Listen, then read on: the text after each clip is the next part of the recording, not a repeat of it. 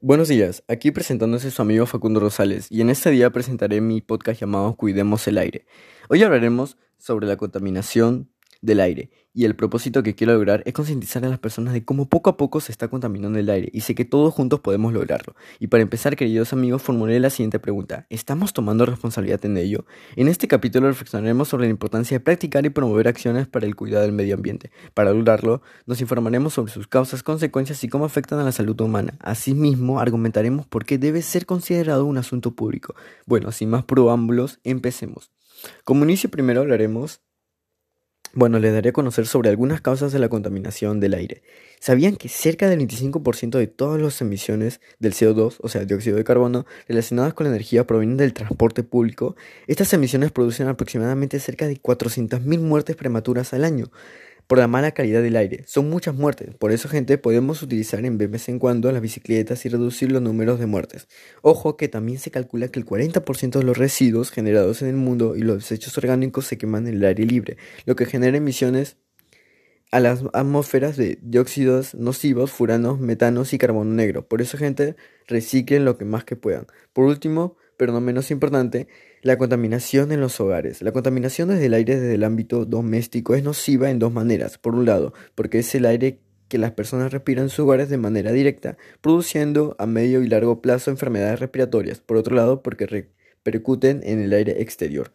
Bueno, con eso terminamos las cosas y la contaminación del aire. Ahora hablaremos sobre las consecuencias de la contaminación del aire en la salud humana.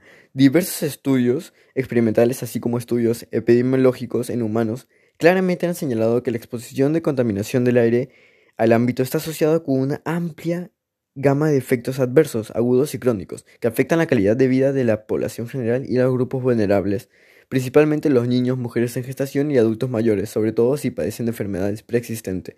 Entre los efectos agudos, los estudios reportan incremento en las tasas de, mortalidad, principalmente en síntomas respiratorios y visitas a servicios de urgencias por enfermedades respiratorias, así como disminución de funciones pulmonar, respuesta inmunológica alterada o predisposición en infecciones respiratorias y exacerbación de cuadros asmáticos. Ahora les daré algunas recomendaciones de cómo podemos reducir la contaminación del aire. Recuerden gente que revertir esta situación es una tarea de todos. Por ello les daré una serie de recomendaciones para que contribuyas a ser parte de la solución y frenemos entre todos un problema medioambiental. La primera recomendación es sustituir el, coche por el transporte público u otros medios más sostenibles, como las bicicletas. También reduzcan el consumo de plástico. Recuerden gente que podemos reciclar o reutilizar. Vigila los productos que consumes o opta por aquellos cuyo impacto en el medio ambiente sea mínimo. Recuerda no comer carnes diario o, ciertas comidas de carne animal. Y por último, en mi parecer, el, el que más se comete es la eficiencia energética. Recuerden, gente, minimizar el consumo de energía, no dejar enchufes conectados y asegurar apagar las luces cuando no lo utilizamos. Bueno, ya concluyendo las recomendaciones, me gustaría compartir mi argumento sobre si evitar la contaminación del aire es un asunto público.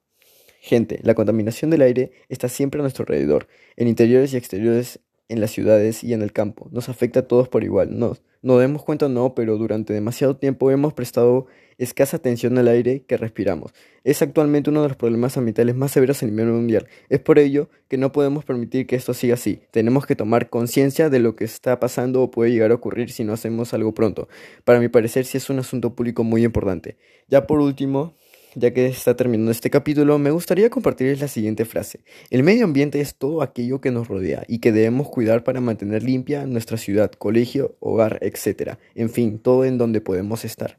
En nuestra próxima emisión hablaremos sobre cómo mantener y llevar una vida saludable, ya que muchos me lo están pidiendo y les daré algunas recomendaciones en el tema. Gracias por escuchar el podcast y no olviden visitarme en el próximo. Adiós.